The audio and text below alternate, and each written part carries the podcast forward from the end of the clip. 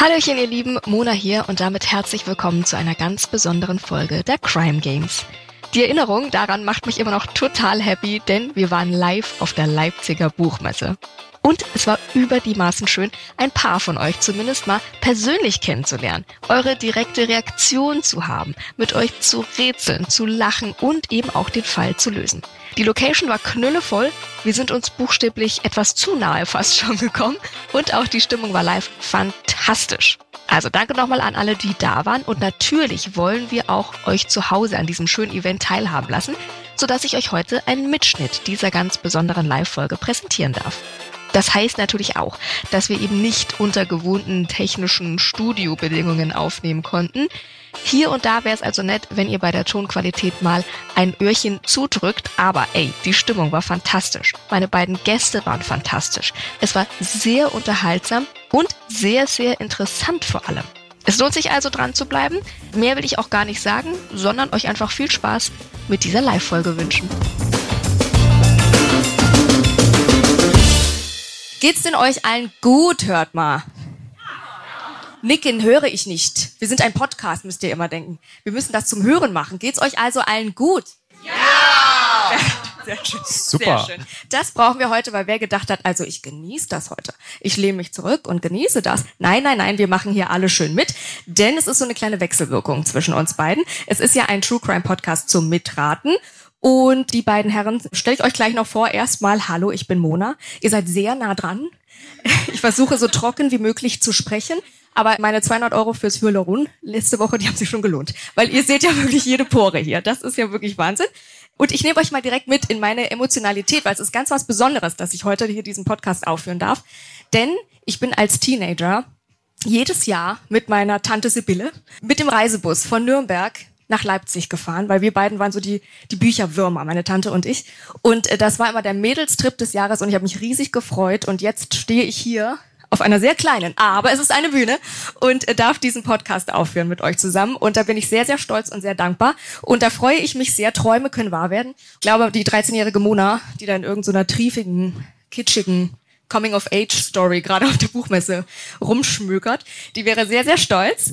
Und ich freue mich sehr, dass ihr alle äh, dabei seid und mit mir diesen schönen Moment heute teilt. Jetzt eine sehr gefährliche Frage, immer für einen Moderator oder für eine Moderatorin. Wer hat denn diesen Podcast schon mal gehört, die Crime Games? Was haben wir gelernt? Klatschen.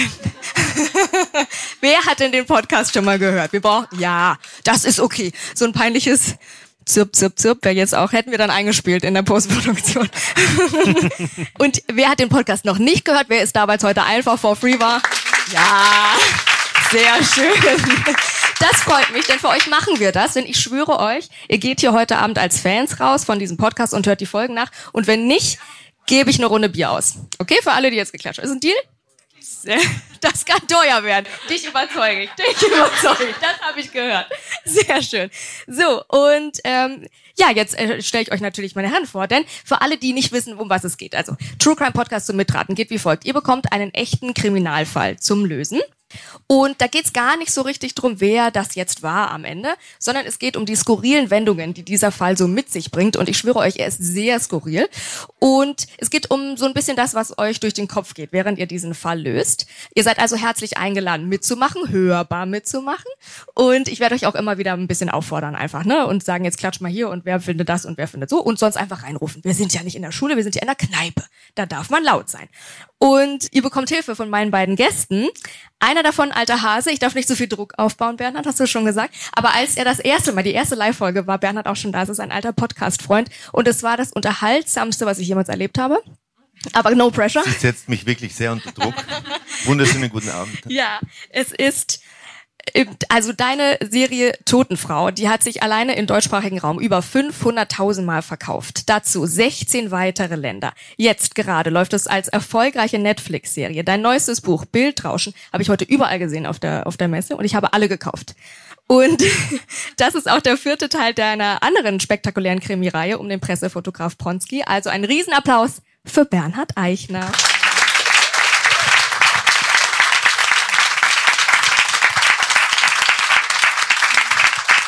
Schön. Und an seiner Seite heute jemand, dessen Instagram-Bio, das ist länger als mein ganzer Lebenslauf. Also wirklich, da steht drin Wissenschaftler, Autor, forensischer Entomologe, das kann ich zum Beispiel nicht mal aussprechen, Wundballistiker, Forstwissenschaftler und Podcaster. Das kenne ich wiederum. Außerdem hilft er deutschlandweit der Polizei und den Staatsanwaltschaften, die spektakulärsten Fälle zu lösen, die auch im Fernsehen tatsächlich äh, immer mal wieder drüber berichtet wird. Dein letztes Buch heißt Der Tod im Anflug, aufsehenerregende Fälle aus dem Ballistiklabor. Und so viel kann ich verraten. Ich bin froh, dass du heute da bist, weil er ist, er ist ja entertaining und du bist dann fürs Wissen zuständig, weil es hat im, im größten, weitesten weitesten Sinn hat es ein bisschen was mit dem Fall zu tun. Also begrüßt mit mir sehr, sehr herzlich Markus Schwarz. Hallo.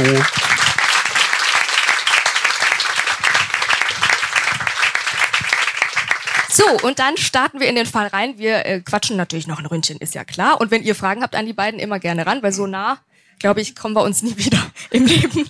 So, wir starten mit unserer Story-Prämisse. Unser heutiger Fall, der führt uns nach Brasilien, in eine kleine Stadt 200 Kilometer von der Küstenstadt Salvador entfernt. Im Juni 2010 kommt da eine aufgebrachte Frau in die örtliche Polizeistation und meldet, dass sie beraubt worden sei. Schnell klärt sich auf, der mutmaßliche Räuber, der ist ein Krimineller, ja, der ist auch vorbestraft, aber diesen angeblichen Raub, den hat er nicht begangen. Dafür erhält die Frau eine schwerwiegende Anzeige. Mhm. Da rattert's schon bei Bernhard, da rattert's. Die Frage natürlich, hä, diese Frau, die jetzt diesen äh, mutmaßlichen Räuber da anzeigt, die bekommt jetzt selber eine schwerwiegende Anzeige. Warum, fragst du dich doch, Bernhard, oder? Markus, was sagst du dazu? Ohne dass ihr jetzt irgendwas weiter wisst. Was spinnt sich in eurem Kopf? Du bist der Autor, Bernhard. Was macht das mit dir? Ja, also ich, es bewegt mich sehr. Glaube ich. Ich sehe es äh, dir an auch auf eine Art. Ja, ich also auf alle Fälle wenn sie eine Anzeige mhm. bekommen hat, hat sie was getan. Sie ja, hat, äh, gut. Sie gut hat sich Wurzel. wahrscheinlich, wahrscheinlich hatte sie in Brasilien, sind ja sehr gläubig dort die mhm, Menschen, mhm, und die hatte wahrscheinlich eine Marienerscheinung am Morgen und das war so ein bewegender Moment und sie ging dann äh, raus und äh, hatte das Gold oder ist wahrscheinlich, mhm. äh, ja, steckt gerade. Irgendwie. Ich finde, es war viel Schönes dabei. Und es war sogar fast etwas Richtiges dabei. Markus, was sagst du? Hast du eine Idee, was das hätte jetzt sein können? Warum sie die Anzeige hat? Naja, also wenn ich Brasilien höre, muss ich dann sofort immer erstmal dran denken, wo sind wir, was ist da für ein Klima, was für Insekten gibt's und äh, Ah, natürlich, natürlich. Da ist immer der Breitengrad ganz interessant, weil Brasilien erstreckt sich ja so ein bisschen vom Äquator mhm. bis ganz schön weit ja. runter. 200 Kilometer von Salvador, wenn du mir zugehört hättest, Markus. Ja, ich weiß aber jetzt nicht unbedingt äh, auf meinen beschränkten Geografiekenntnissen, wo Salvador ist. Ja, wenn man Stimmt, das stand nicht in deiner Instagram-Bio, Geograf. Geograf bin ich nicht. Ja, wenn es was Schwerwiegendes ist, warum sie die Anzeige mhm. bekommen. Vielleicht hat sie vergessen, dass irgendjemand noch in der Wohnung liegt. Ah. Also du bist im Mordbusiness unterwegs. Ich bin im Mordbusiness unterwegs. Super, okay. Was anderes kann ich nicht. Ja, aber sie muss wahrscheinlich irgendwie Kohle mitgehabt haben. Also sie muss mhm. jemand das Geld vielleicht mit sich Aha. gehabt haben und äh, vielleicht von dem, den sie umgebracht hat. Vielleicht hat sie jemand umgebracht. Weiß ich nicht. Das hat der Markus okay. gesagt. Schau mir nicht so ah, an. Okay, ich finde das spannend. Ich finde das spannend. Wir gucken mal, wie äh, nah oder vielleicht auch eher weit weg ihr seid. Jetzt äh, lernen wir euch erstmal ein bisschen besser kennen. Ich habe schon gesagt, bei der letzten Podcast-Folge, da haben wir noch drüber gesprochen, dass deine Serie jetzt rauskommt und jetzt ist sie ja seit Januar schon äh, zu sehen bei Netflix. Wie hat sich das angefühlt? Wie oft hast du sie schon gesehen? Unzählige Male tatsächlich, mhm. also sechs oder sieben Mal alle Folgen durch. Auch äh, das Faszinierende ist ja, dass das in zwölf Sprachen übersetzt wurde, also synchronisiert ja. wurde in 30 Untertiteln. Ja, und Wahnsinn. ich habe es mir dann angeschaut auf Thai mit brasilianischen Untertiteln, so, so ungefähr. Um, um schon mal in den Fall auch heute reinzukommen. Als ja, hättest du es genau. gewusst. Nein, es ist echt toll. Also Anna-Maria Mühe hat die Hauptrolle gespielt mhm. und die hat es wirklich äh, großartig gemacht und ich bin sehr, sehr glücklich, dass es so schön geworden ist. Also die haben toll. wirklich acht Jahre lang dran gearbeitet mhm. und jetzt ist es raus. Und seit drei Wochen ist es fix, dass es eine Staffel 2 gibt. Na, herzlichen Glückwunsch. Da ja, kann man doch auch mal klatschen. Schön. Herrlich. Das freut mich. Es ist ja so, vor allem so besonders, weil dich ja die Brünnhilde Blum ja vor neun Jahren berühmt gemacht hat und endlich dir den Traum ermöglicht hat, den zu leben, Autor zu sein und davon leben zu können.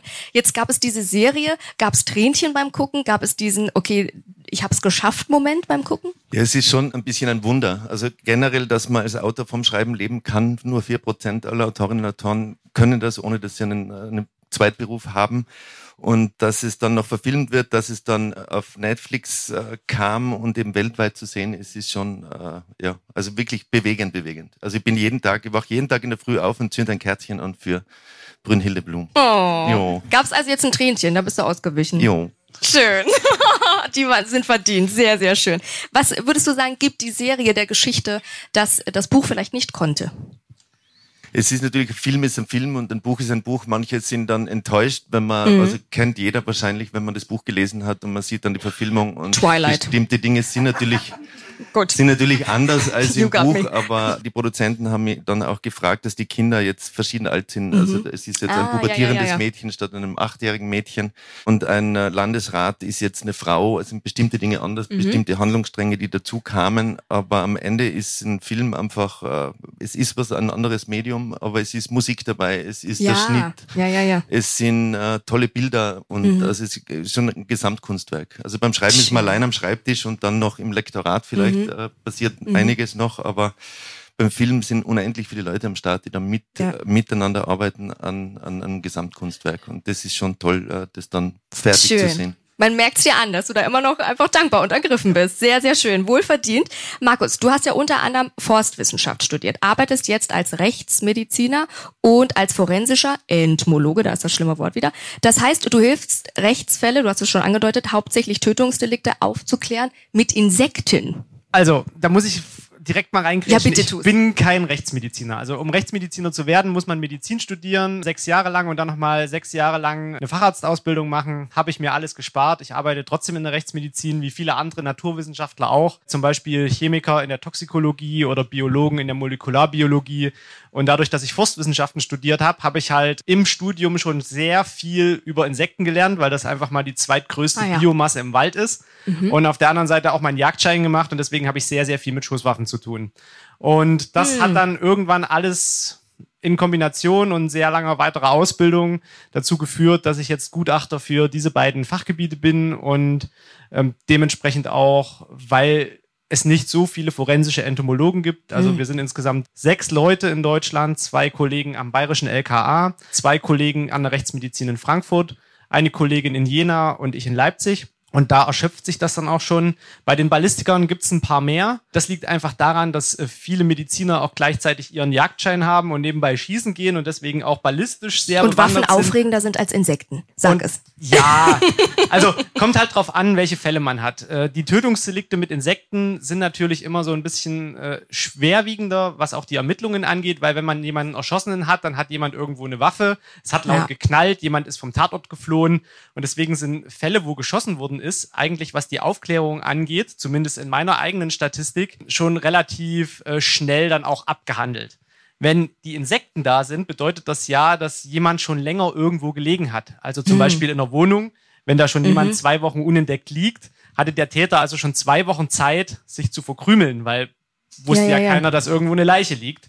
Beziehungsweise in Waldökosystemen geht das natürlich ein bisschen schneller, aber wenn man dann die Insekten hat, hat man gleichzeitig auch Verwesung und mit der Verwesung auch einen Verlust von DNA-Spuren. Hm. Was natürlich uns heutzutage Doof. sehr viele Spuren schon mit wegnimmt. Mhm, und mhm. deswegen sind in meinen entomologischen Fällen relativ viele dabei, die mittlerweile zum Cold Case geworden sind, wo man sagt, das sind wirklich schwerwiegende Kriminalfälle, aber wir können nichts mehr tun, mhm. weil wir einfach keine richtigen Spuren haben, ja, ja, ja. die dann weiterführen. Und darüber darf ich leider auch nichts erzählen, weil Nein. ja Cold Cases immer noch in Ermittlungen sind. Dann musst das heißt, du uns alle umbringen sonst. Das, das wäre, glaube ich, nicht zielführend für das Gesamtkonzept Kriminalermittlung. Aber dann hast du ein paar Fälle, die du aufgeklärt hast, hinterher wieder. Ja. Aber für dich vielleicht, Bernhard, auch interessant, weil du kannst das ja auch verwursteln. Du kannst total, total interessant. Markus hat mir vorher draußen erzählt, wie lange schätzt ihr, dass es braucht, wenn man ein Schwein in den Wald legt, bis es nicht mehr da ist, bis es oh, komplett das aufgefuttert ist. Das ist eine interessante Frage. Im Sommer. Im Sommer. Was Reinrufen ihr? dürft ihr? Was, was glaubt ihr? Hat jemand eine Idee? Eine Woche? Mehr? Ein bisschen zu kurz. Mehr? Was heißt mehr? Definiere mehr. Ein Jahr? Zwei Monate. Zwei Monate? Es sind tatsächlich zwölf Wochen. Ah. Aber dann auch so weit, dass ein 60 Kilo schweres Schwein, also auch als Vergleichsmasse mal einen 60 Kilo schweren Menschen ja, herangezogen, ja. dass man auf der Wiese nicht mehr sieht, wo es gelegen hat. Also Ach, dass von unten aus den Knochen schon wieder das Gras hervorsprießt Den einzigen Punkt, woran man es erkennt, ist wirklich, dass an dieser Stelle, wo das Schwein gelegen hat, das Gras höher und grüner ist, weil natürlich mehr Nährstoffe im Boden sind. Ansonsten. Ah, und die, und die, die Knochen des Schweins? die Knochen sind noch da. Die Knochen sind auch das, was am längsten benötigt, weil sobald die fettigen Anteile aus den Knochen raus sind und nur noch das Calciumskelett da ist, dann findet eine chemische Demineralisierung Ja, statt ja. und das ist abhängig davon, wo der Knochen liegt. Also wenn man den jetzt draußen auf die Straße packt und da jeden Tag die Sonne drauf scheinen kann, dann liegt der da Jahre. Aber wenn der auf einem sehr ähm, fruchtbaren Boden liegt, wo sehr viele Mikroorganismen auch aktiv sind, dann dauert das vielleicht auf der Oberfläche Also zwei fall- Jahre. falls ihr mal eine Leiche loswerden wollt, bitte auf einen Nicht fruchtbaren Boden nachmachen legen. zu Hause. Muss ich rechtlich, muss ich uns da absichern. Bitte nicht nachmachen zu Hause. So, bevor wir uns verquatschen, ihr Lieben, steigen wir ein in Kapitel 1. Ach du Heilige Maria. So, Bernhard, du kannst doch Gedanken lesen. Ich fasse zusammen. Wir sind in Brasilien in einer kleinen Stadt 200 Kilometer von Salvador. 2010 kommt diese aufgebrachte Frau also in die Polizei und sagt also, ich wurde total beraubt. Am Ende stellt sich raus, nein, wurde sie überhaupt total nicht. Und jetzt hat sie quasi die Anzeige am Hals und nicht der ähm, also mutmaßliche Räuber. Ich stelle euch unsere beiden Protagonisten vor. Es ist auf der einen Seite die Anklagestellerin Maria und der Kriminelle, dieses Mal aber wirklich zu Unrecht beschuldigte angebliche Räuber, das ist Carlos. Und tatsächlich kennen sich die beiden, aber halt eben nicht von diesem vermeintlichen Raub. Damit hat das nichts zu tun, dafür aber umso mehr mit Maria selber. Die Frage also an euch beide. Woher kennen sich Maria und äh, unser vermeintlicher Räuber? Das findet ihr heraus mit Hilfe unseres ersten Spiels, Gerüchteküche. Nicht spicken, ne? Ich merke das. Es wird schwierig. Wir sind sehr eng, aber es wird schwierig. Ihr erhaltet also Zutaten aus meiner Gerüchteküche, verschiedene Begriffe. Und aus denen wählt ihr euch bitte drei aus, jeweils oder zusammen, wie ihr mögt. Und schnürt uns damit ein möglichst realistisches Gerücht. Ja? Also, 500 Dollar. Ein Erbe, ein Auftrag, ein Dokument oder ein geheimes Treffen. Und davon jetzt drei Stück. Drei Stück und da guckt ihr mal, was euch da so für eine Geschichte einfällt. Ich weiß, Bernhard, es ist spät, es ist auch für uns die sechste Stunde, aber ich verlang's dir ab. Ja. Also sie, Maria arbeitet in so einem Bordell in äh, José, das ist eine äh, kleine Vorort. Ach, schön, ja. Dort und äh, dort trafen sie sich, Carlos Mhm. und Maria, vor ein paar Monaten zum ersten Mal. Und sie wollte Geld von ihm natürlich und äh, er hat äh, sehr viel Geld. Carlos ist reich. Ach, so, reich. ja, ja, ja. Und hat ihr 500 Euro gegeben. Jedes Mhm, Mal, als okay, sie zu ihr nimmst kam. du die 500? Okay. Und was war noch? ein Treffen, Erbe, ein, ein Erbe, Auftrag, Ein Auftrag. ein Dokument und ein Geheimtreffen. Genau, und also hast du jetzt schon das geheime Treffen und die 500 Dollar. Genau, und diesen Auftrag, Mm. den, den hat praktisch die Maria ihm Mm. gegeben, äh, um, äh, er sollte für sie im Supermarkt äh, Ja, alle, Crime Scene Number One. Also, ist doch klar. Markus, Markus, mach du weiter. Mit dieser hervorragenden Geschichte, die Bernhard dir da gestrickt hat. Was Also- machst du draus? Ich, ich lehne das mal an einen ähnlichen Fall an, wie er hier in einem Vorort von Leipzig passiert ist. Jetzt, jetzt Es geht um ein Erbe. Natürlich, Und Begriff ähm, eigentlich hat die beiden waren mal zusammen. Also Carlos und Maria waren mal ein Paar. Und Maria hat Carlos die ganze Zeit so bei der Stange gehalten und hat gesagt, also ich werde irgendwann ein reiches Erbe bekommen. Irgendwann ist es soweit, aber bis dahin musst du dich um uns beide kümmern. Okay. Und deswegen gab es eben an dem Tag, wo sie dann zur Polizei gerannt ist, ein Treffen, weil Begriff er zwei, okay. hat dann gesagt, also ich gebe dir jetzt das letzte Mal 500 Dollar, aber dann ist absolut Schluss. Wenn dann das Erbe nicht ausgelöst ist, dann verlasse ich dich. Und daraufhin hat sich dann wahrscheinlich eine, eine Kette von Ereignissen in Gang gesetzt, die dann zu unserem Fall geführt hat. Okay, finde ich zwei sehr schöne Geschichten. Wahnsinn. Wahnsinn, oder? Und du bist der Autor. Schon Bernhard. so erlebt. Sehr schön. Dann machen wir mal die Umfrage, oder? Wer ist denn für Bernhards Geschichte? Wer sagt, ja, das ist, das ist noch offen, viel ist noch offen, Fragezeichen, aber da kann ja auch viel dann noch passieren. Wer, einmal klatschen? Okay. Gut, gut. So, und wer sagt, nee, Markus, der hat mich überzeugt. Ja. gut. Dann nehmen wir das. Die Runde geht wohl an Markus. Ich löse mal auf, mit was ihr recht hattet und nicht. Unsere Maria, die ist sich sicher, ihr Ehemann, der hat eine Affäre, na ganz klar. Und sie weiß auch mit wem, und zwar ausgerechnet mit ihrer Rivalin Lupita. Und die ist rasend vor Eifersucht, unsere Maria. Und na klar, dann tut sie das Naheliegendste. Sie sucht sich einen Auftragsmörder. Weil trennen oder mal zur Rede stellen, das ist für Anfänger. Maria geht aufs Ganze und sagt, Lupita muss also gleich weg. Und findig wird unsere Maria bei wem? Na klar, bei unserem Carlos, sehr schön. Traut euch doch heute mal inbrünstig reinrufen. Genau, unserem Carlos, einem Ex-Häftling mit akuter Geldnot und für die Beseitigung von Lupita kriegt er halt 500 Dollar. Für mein, das, das ist ganz schön billig, ja, finde ich. Für mein Gefühl sollte das teurer sein, aber was weiß ich schon. Ja, sehr schön. Gut. Ist das tatsächlich so gewesen, oder wie? Wir, es ist alles hier kriminal, also echte, okay. echte Kriminalfälle. Ich stelle aber hier die Fragen, Bernhard, deswegen geht's gleich weiter. Und zwar, äh, es ist ja ganz schön viel kriminelle Energie, ja, dass man gleichzeitig hat eine Affäre, also muss die Olle da gleich mal weg. Bernhard, du hast auch mal gesagt, dass deine gesamte kriminelle Energie in deine Figuren und deine Geschichten fließt. Wenn du die jetzt nicht niederschreiben könntest, wärst du im Knast. Ich frage mal so direkt.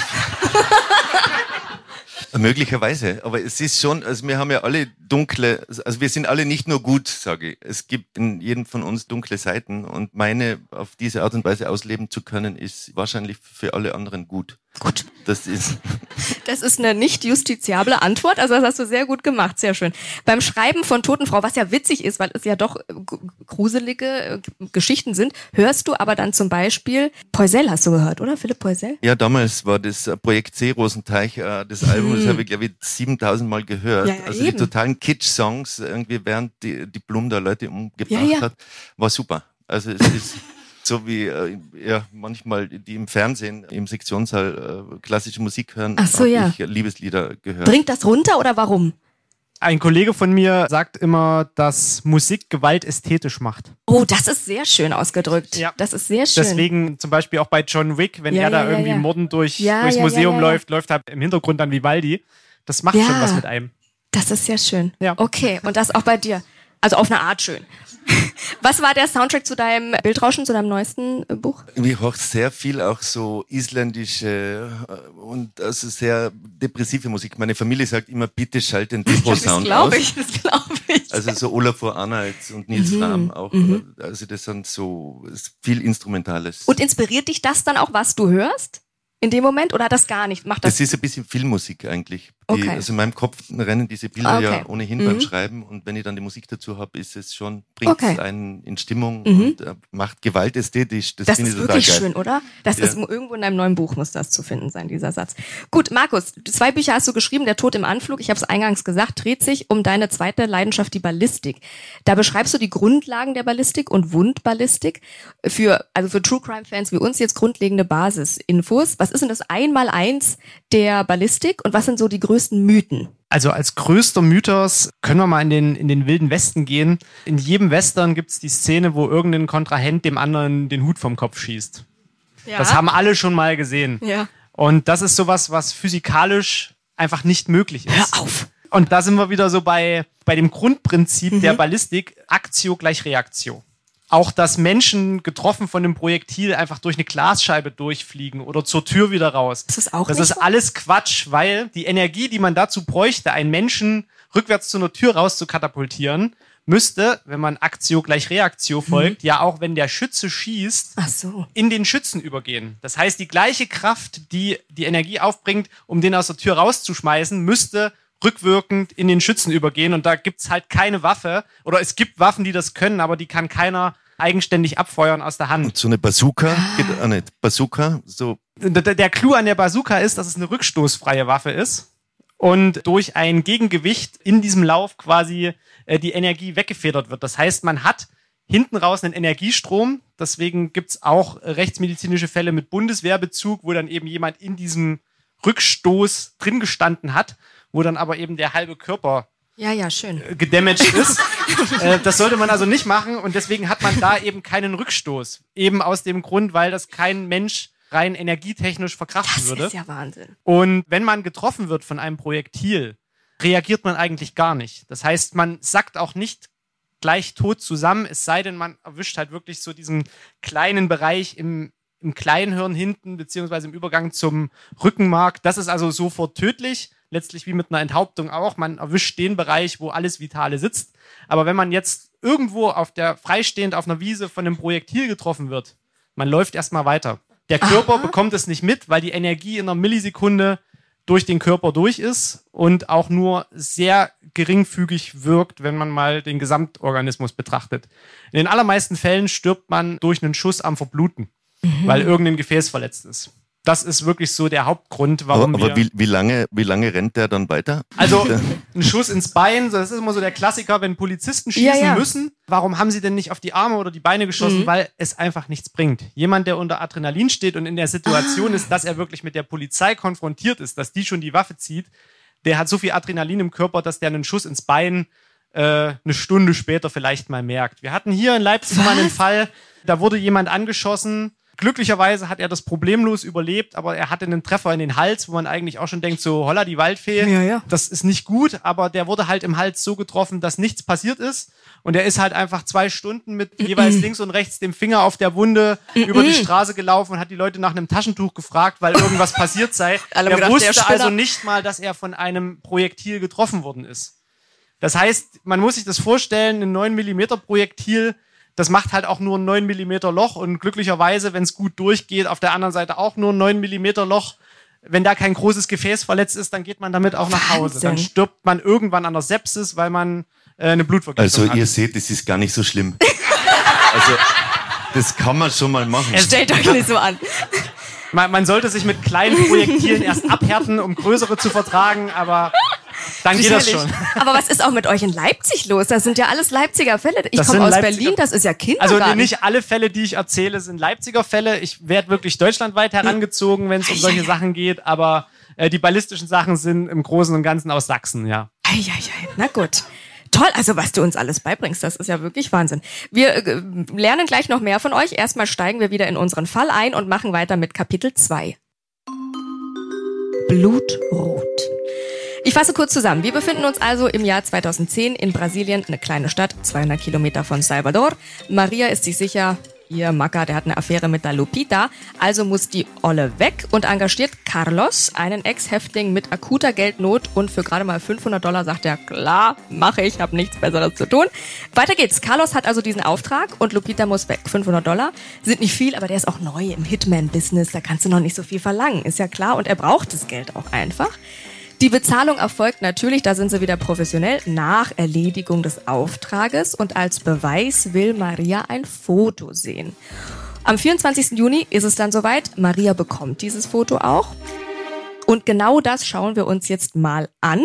Ich habe es hier für euch. Euch gebe ich es rum im Publikum, wie in der Schule früher. Und die coolen Kids machen das natürlich gleich weiter und die Streber gucken sich drei Stunden an.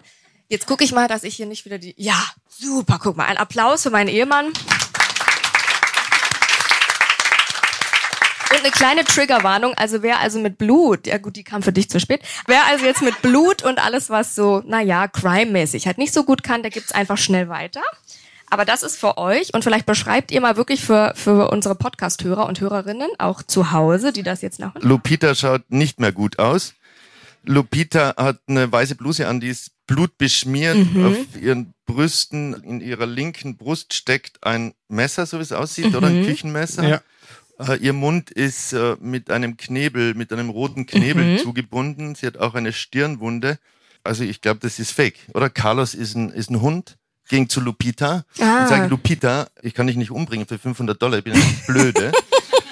Und dann haben sie irgendwie, Lupita arbeitet ja im Theater. Und da hat Ach so, ja, das haben wir vergessen zu sagen. Gut, dass genau, du sagst. und die haben das irgendwie, die haben einen riesen Spaß gehabt beim mm. Äh, Schminken. Das, das, beim das sieht wirklich so ein bisschen geschminkt aus, zumal die Körperstellung und die Körperhaltung ähm, ja, zu, zu vital aussieht. Warum?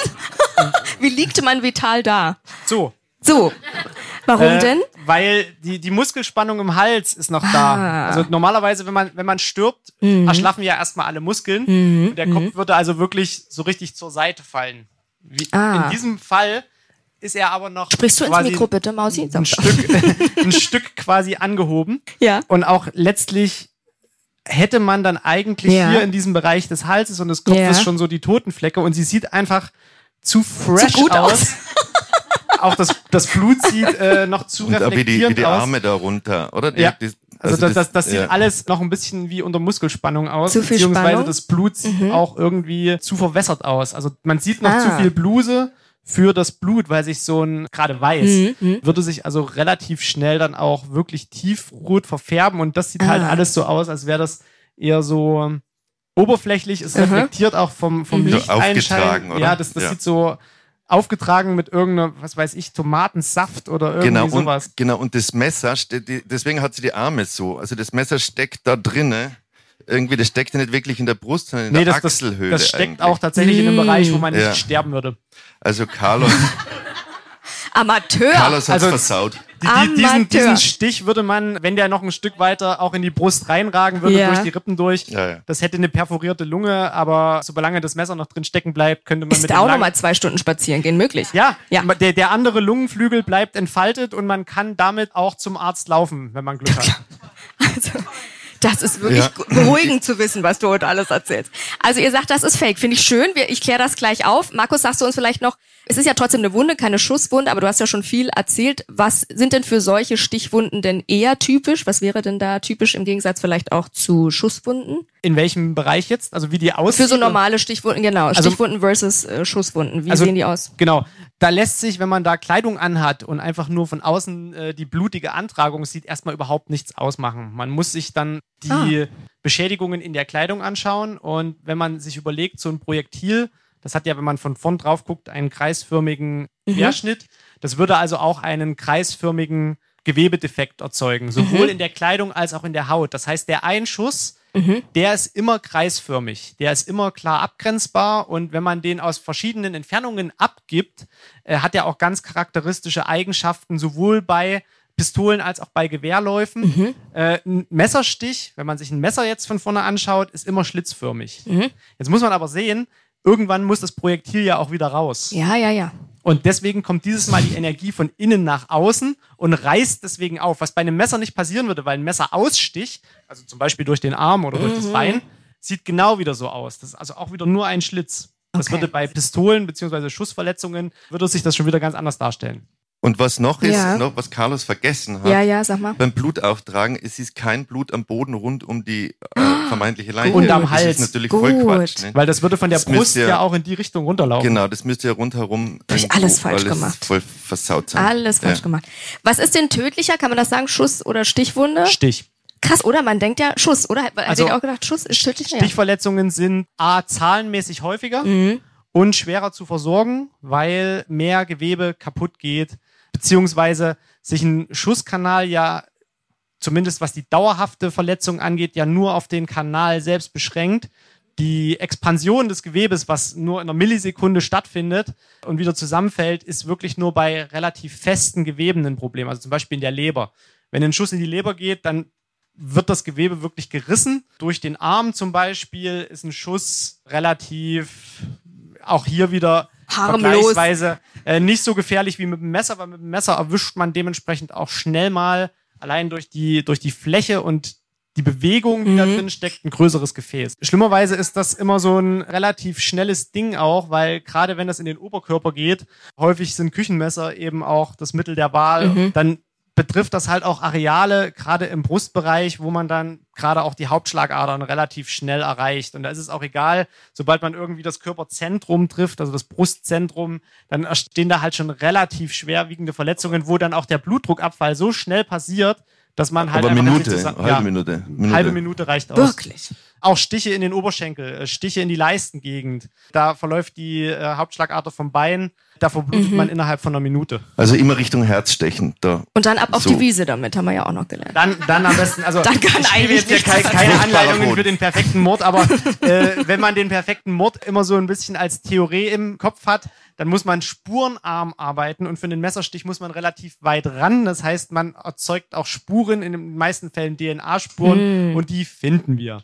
Deswegen keine Messerstiche. Aber sag mal noch mal ganz kurz, was ist schwieriger zu analysieren für euch oder für die Polizei, Schuss oder Stichwunde? Weil im Fernsehen sieht man ja, dann können die das Kaliber und dann wissen die ganz genau, der hat die da gekauft in diesem Jahr und das ist so ein Kaliber und wo? Also, wie gesagt, ich, man kann zwar einen Schuss durchführen Ja. aus 100 Metern, das habe ich aber draußen auch schon äh, kurz erläutert, das, das wird nicht gemacht. Also, wenn man Schussverletzungen hat, dann sind die so aus Abständen zwischen wirklich unmittelbar aufgesetzt und 20 Meter oder eben dann diese Stichverletzungen. Und für uns macht das überhaupt keinen Unterschied, Okay. weil wir an der Stichverletzung sehen können, wie das Messer aufgebaut war, welche Klingenform das Messer hat, ob vielleicht bei einem Jagdmesser noch irgendwo ein Sägeschnitt mit war, dass dann die Wunde ausfranst. solche Sachen, also man kann da schon charakteristisch sehr gut dann auch auf die Messerlänge Okay. schließen, beziehungsweise letztlich bei der Schusswaffe auch eben aufs Kaliber und wo das herkam. Also ihr analysiert alles weg. Genau. Gut, bevor wir jetzt wirklich zum perfekten Mörder werden, geht's weiter mit Kapitel 3. Blind vor Wut. Ich fasse kurz nochmal zusammen. Möchtest du was sagen? Aber hat das jetzt gestimmt? Ja, komme wir gleich haben? dazu. Also, ich fasse zusammen. Ich gönne euch den Triumph noch nicht. Also, wir wissen, Maria ist sich sicher, ihr Mann hat diese Affäre mit Lupita, deswegen muss sie weg. 500 Dollar gehen an diesen äh, Carlos. Der sagt, klar, das mache ich. Das Beweisfoto haben wir ja auch alle gesehen. Der Auftrag ist erfüllt. So tragisch, so gut. Aber wir kommen zurück zum Anfang. Bernhard, du hast es ja gesagt. Was ist passiert am Anfang? Erinnerst du dich? Die Marienerscheinung, ne? Ja, ja, die? Ja. Na, bei der Polizei, sie ist gegangen So. zur Polizei und hat, hat äh, den Carlos äh, beschuldigt, Eben, sie bestohlen zu haben. Mhm. Gut ja, aufgepasst. Ja, jetzt muss er wahrscheinlich, also du willst jetzt wissen, warum. Ich stelle die Frage vielleicht erst. Okay, Und dann, das dass du antwortest, machen wir es so rum. Sehr schön. Also die Frage lautet, was ist jetzt in der Zwischenzeit passiert und warum will sie jetzt ihren Hitman hinter Gitter bringen? Wieso ist sie da zur Polizei gegangen? Das machen wir mit einem neuen Spiel, eine Schnellraterunde. Ich stelle euch also die Fragen. Ihr improvisiert Antworten, gerne mit Hilfe des Publikums. Heute ist ja eine Live-Folge, das heißt, wenn jemand eine Idee hat, also reinrufen. Das ist also ein langes Kabel. Ich kann auch rumkommen. Und ich sage direkt im Anschluss, ob ihr recht hattet oder nicht. Ja? Frage, Antwort, ich sage ja, Ja. oder nein. Gut. Ja. Also, warum will Maria jetzt Carlos ins Gefängnis bringen? Was glaubt ihr? Was ist der wahre Grund? Ja, weil sie draufgekommen ist, dass er sie angelogen hat mit diesem Bild, dass das Mhm. fake war. Und sie hat ihn zur Rede gestellt, den guten Carlos. Und also er wollte das Geld, sie wollte es ihm nicht geben. Okay. Und dann hat er sich das Geld irgendwie Ah, so geholt von der Maria. Aber warum will sie ihn dann ins Gefängnis bringen? Naja, weil er sie tatsächlich, also er hat sie nicht beraubt. Okay, ich verstehe. Ja, ja, ja. Weil er, ja, puh. Markus, hast du eine Idee? Warum will Maria den Carlos jetzt ins Gefängnis bringen? Ihr seid ja schon auf der richtigen Fährte.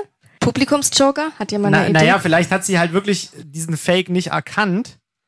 Und um jetzt wirklich auch diesen Typen noch loszuwerden, der ja irgendwie noch quatschen könnte und eben um auch die 500 Dollar nicht zu bezahlen, sagt, geht sie halt zur Polizei und sagt, hey, der hat die umgebracht.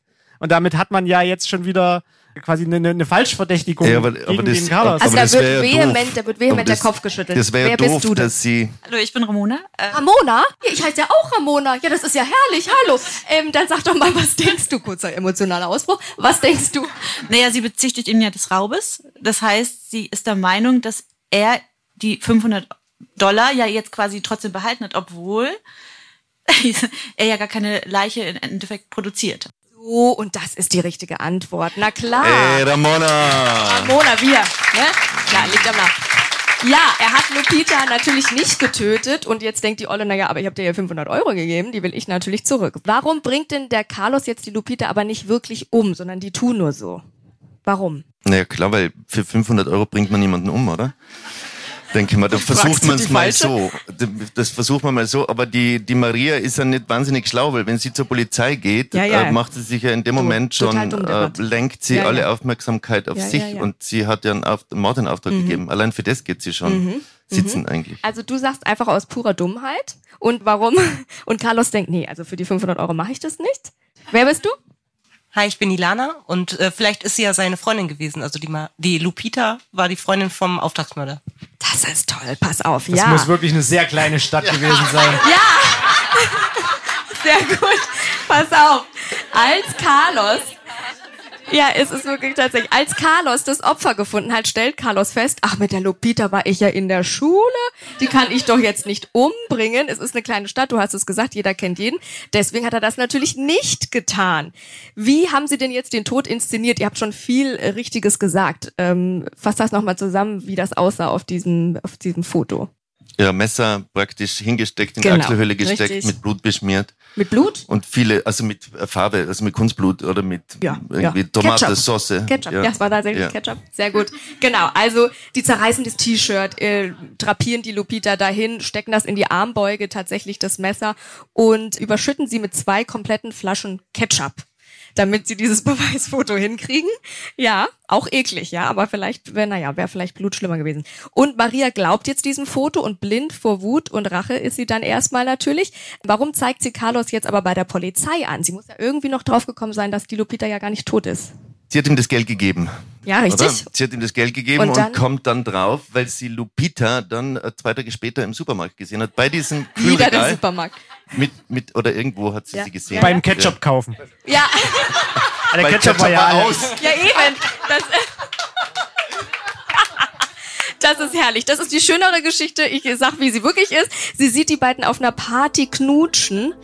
Und sie checkt natürlich auch in dem Moment, ach Quatsch, jetzt hat die mich auch noch, jetzt hat sie nicht nur meinen Ehemann, jetzt hat sie auch meinen Auftragsmörder sich geschnappt. Und äh, da ist sie natürlich total ja, blind vor Wut und rastet total aus. Das ist die Geschichte. Bevor ich den Fall komplett auflöse, eine letzte Fragerunde an euch. Und wie gesagt, jetzt die letzte Fragerunde, wenn ihr noch was wissen wollt von den beiden. Dann gerne jetzt. Ich komme gerne rum. Bernhard, du bist auch gerade auf großer Lesetour zu deinem aktuellen Buch Bildrauschen. Wie ist das, wenn du dieses Buch, ich weiß ja nicht, du liest das vorher x-mal oder wie auch immer und schreibst das total lange und dann legst es wahrscheinlich weg und hast erstmal gar nichts damit zu tun. Und dann erweckst du das nochmal so neu zum Leben mit dem direkten Feedback ähm, des Publikums. Wie ist das so? Ja, es ist tatsächlich so, das Buch war letzten Juli fertig geschrieben, fertig lektoriert, als, als Druck fertig und seitdem liegt es eigentlich und es ist so, wie du sagst, äh, dass März es dann, dann rausgekommen. Bis März nicht Dreivierteljahr mehr. Ja. später plötzlich das wiederkommt und äh, immer beim ersten Mal lesen, also auf Vorbereitung für diese Lesereise, äh, dann immer Angst habe, ist es schon gut, was ich da geschrieben Ja, ja. habe. Und, Hast du nach äh, so viel Zeit noch Angst, dass du doch Quatsch naja, geschrieben aber hast? dass man, es, es ist immer so, also das aktuelle Buch, das ich gerade schreibe, also ich stelle die erste Fassung fertig und dann beginne ich vorne wieder und denke mal, Wahnsinn, das geht gar nicht. Oder muss ich umschreiben und dann ist das alles wieder rot im Korrekturmodus und ich denke mal, zuerst dachte ich mir, Wahnsinn, ist das geil. Und dann, wenn ich hinten fertig bin, fange ich vorne an und denke mal, Himmel. Wie wirst du dann jemals Und dann fertig? sind es drei, vier, fünf Überarbeitungen und irgendwann ist dann das Gefühl schon so, jetzt stimmt's. Also das ist wie wenn ein Bildhauer irgendwie dann Mhm. schleifen, zu schleifen Mhm. beginnt und das Schleifpapier wird immer feiner und irgendwann einmal ist es äh, richtig poliert und Wie oft liest du es dann, bevor du es abgibst? Gibst das Buch? Ja schon, also wirklich nicht nur lesen, Ja, sondern ja. feilen dann auch sprachlich feilen Ja, und okay. bestimmte Dinge noch dazu. Also beim aktuellen Buch hieß es, man spürt die Stadt noch nicht, also das spielt irgendwo in einer Stadt ohne Namen, aber wie ist es, wie sind die Wege und so. Okay, es dann kommt jedes Mal ein Teil dazu. fiktiv- ein Puzzleteil. suche ich mir eine Okay, Stadt, mhm. das ist jetzt Bamberg, also die Stadt im Buch wird so aussehen, wie Bamberg ungefähr ist, steht aber nicht drinne. Und das sind so Sachen, oder die Figur braucht noch ein bisschen mehr äh, Fleisch, die braucht, eine, die muss noch vielleicht ein Hobby haben oder Dinge, die dann noch dazukommen. Also sind dann Wie suchst du die Stellen dann aus beim Lesen und wenn du das dann nochmal erneut liest, ärgerst du dich dann noch, wenn du Fehlerchen findest oder denkst, ach, das Bernhard, das hättest du schöner machen können. das streiche ich dann aus. Also ich Super. korrigiere es dann. Okay, Beim, ja, denke mir irgendwie so, jetzt lese ich so, wie, wie ich es gerne hätte. Oder es wird ja gekürzt, dass Stellen Okay. ausgekürzt werden. Ah, ja, ja, ja. Und, und hast du Lieblingsstellen schon beim Schreiben, wo du weißt, die nehme ich bei einer Lesung oder wie ich finde das natürlich, aus? am Ende finde ich natürlich alles toll, Ja, was ich da geschrieben Ist auch habe. so, ist auch so. Aber es muss natürlich, äh, darf nicht zu viel verraten und soll einfach Lust machen oder praktisch die, Ja, ja, die ja. Leserinnen und Ja, Leser eben, bisschen schwer. anfixen. Und, Mhm. ja. Schön. Du hast selber über dich gesagt, du hast einen Kopf voller Geschichten. Was muss da als nächstes raus für eine Geschichte? Eben, das schreibe ich gerade. Es kommt nächsten äh, Juni und es wird wieder eine das ein Frauenfigur Output. sein. Also neue, also praktisch wieder eine mordende Frau, echt super Frau, ein bisschen jünger und ja, also es ist ihr Super riesen Frau. Freude gerade mit ihr. Ganz sympathische Maus. Und sie mordet mit Messern. Also sie ist wirklich Oh. extrem fit mit Messern. Also Ja. wenn ich dich mal anrufen darf, irgendwie. dass Sehr ich, gern. Das wäre super. Ja, siehst du, na klar, da haben wir doch schon wieder eine Symbiose. Markus, wie geht es denn bei dir weiter? Dürfen wir uns auf ein neues Buch freuen? Ich habe das gestern schon mit meinen Verlagsleuten äh, so ein bisschen angeteasert, äh, als gefragt wurde, woran arbeitest du gerade? Gerade jetzt arbeite ich noch an meiner Doktorarbeit. Ja. Aber als nächstes habe ich dann so, also auch wieder einen Kopf voller Ideen. Es gibt vier Projekte und ich weiß noch nicht, welches davon ich in eine Buchform bringen werde. Mhm. Gibt es einen Favoriten? Dürfen wir da schon quatschen drüber? Ja, können wir schon so ein bisschen anteasern. Sag mal. Es geht vielleicht um Harry Potter. Und damit hast du mich, beziehungsweise, Markus. beziehungsweise das Harry Potter Universum. Weil auch da sterben ja Leute. Ja, ja, oh mein Gott, in der Zauberwelt, wenn du, stell dir vor, du bist ein. Forensiker in Weil der Zauberwelt. Forensiker in der Zauberwelt. Geil. Jetzt stell, jetzt stell dir vor, alle, die Harry Potter gekauft haben, kaufen dein Buch. Das ist, Das ist der. Plan. Das ist der Plan. Du bist echt schlau. Wir sind dabei bei einem historischen Moment. Der ist hier geboren, das erzähle ich. Das schreibe ich Äh. in meinen Lebenslauf, dass diese Idee hier geboren ist.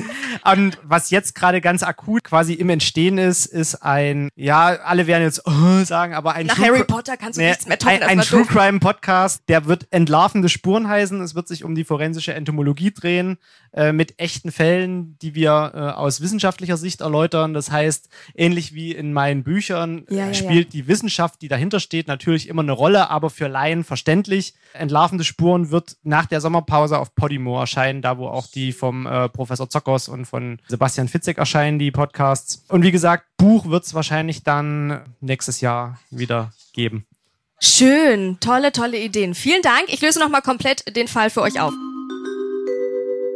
Die betrogene Ehefrau Maria Di Lupita, die Liebhaberin ihres Mannes ermorden lassen. Sie engagiert den Auftragsmörder Carlos, 500 Dollar soll er ja bekommen.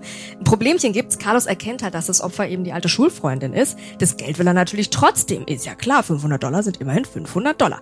Was tun also?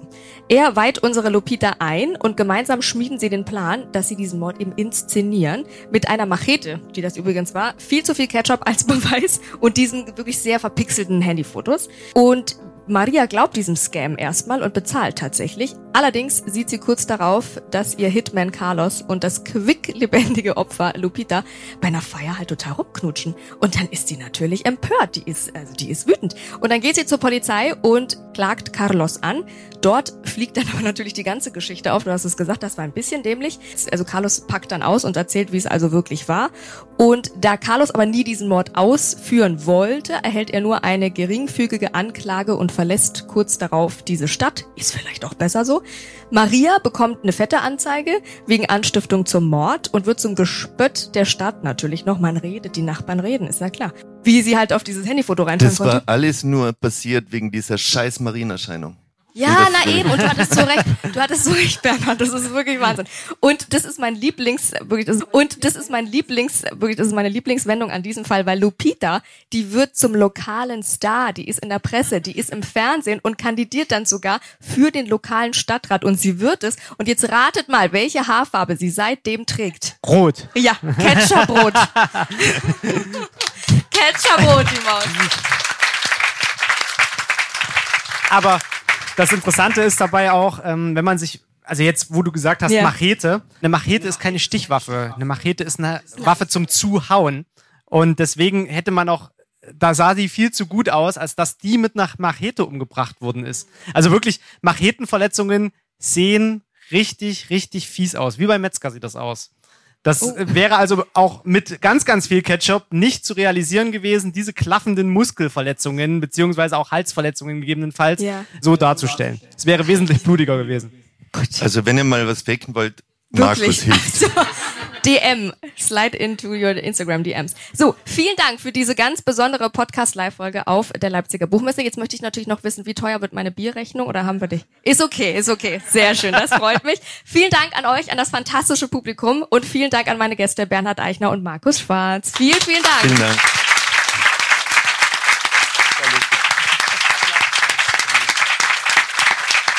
Danke natürlich auch an das Café Pushkin, an die Technik hier, an meinen Ehemann fürs Drücken. Danke an die Leute im Hintergrund, die das überhaupt erst möglich machen und diesen tollen Fall immer äh, rausgesucht haben. Ich hoffe, es hat euch Spaß gemacht. Wenn ja, liked, liebt, kommentiert, folgt uns auf allen Podcast-Plattformen eurer Wahl. Nicht auf der Straße, aber auf Instagram auch sehr gerne. Und ansonsten äh, folgt uns wirklich auf diesen Podcast-Plattformen. Dann werdet ihr nämlich benachrichtigt, wenn diese Folge hier online geht. Und die wollen wir ja alle zusammen hören. Das ist ja ganz klar. Und dann äh, freue ich mich, wenn wir uns mal wieder sehen, wenn wir uns an der Bar sehen und Bierchen zusammen trinken. Und ansonsten bis dahin, äh, Dankeschön und gute Nacht. Dankeschön. Dankeschön. So schön war das. Ich hoffe, ihr konntet auch beim Nachhören nochmal nachspüren, wie toll diese Live-Folge war. Wir planen auf jeden Fall fleißig weitere Live-Folgen für euch und freuen uns, wenn wir euch dort treffen dürfen. Vielen Dank also, dass ihr diesen Podcast hier so fleißig hört und das überhaupt möglich macht. Wir machen jetzt aber erstmal eine klitzekleine Verschnaufspause nach dieser Live-Folge, sind aber schon ganz bald wieder mit neuen verrückten Fällen und neuen tollen Gästen für euch am Start. Und dass ihr das eben nicht verpasst, dafür drückt ihr jetzt am besten mal bitte auf eurer Podcast-Plattform auf den Button Folgen Und da steht dann im besten Fall, wenn ihr das gemacht habt, folgst du, weil dann werdet ihr nämlich benachrichtigt, sobald eine neue Folge kommt. Und darauf freuen wir uns sehr. Und um zum Schluss noch ein bisschen Interaktivität in diese Nicht-Live-Folge zu bringen, fragen wir euch am Ende jeder Folge hm, eine kleine Frage, um euch so ein bisschen kennenzulernen. Und letzte Woche wollten wir, passend zu unserem Fall eben, wissen, in welcher Zeit ihr gerne leben wollen würdet und warum. Und die meiste Antwort war tatsächlich die goldenen 20er Jahre. Und Evi schreibt zum Beispiel einfach Kleider und dann acht Ausrufezeichen. Und das fühle ich sehr, liebe Evi. Und die zweithäufigste Antwort war im Hier und Jetzt. Und da schreibt Johnny, trotz der ganzen holprigen Zeit gerade, dass er es genießt, im Hier und Jetzt zu leben. Das hat ihm diese Zeit nämlich genau gezeigt, den Moment zu genießen und nicht zu viel über Vergangenes oder Zukünftiges nachzudenken. Hör mal, und das ist ja schon fast philosophisch, finde ich sehr, sehr schön. Stimmt also gerne noch ab bei Spotify unter den neuen Folgen, bei iTunes in den Kommentaren oder mit Sternchen oder ihr schreibt uns eine Mail an crimegames at penguinrandomhouse.de. Die Adresse findet ihr auch nochmal in den Show Notes. Und ansonsten bis bald.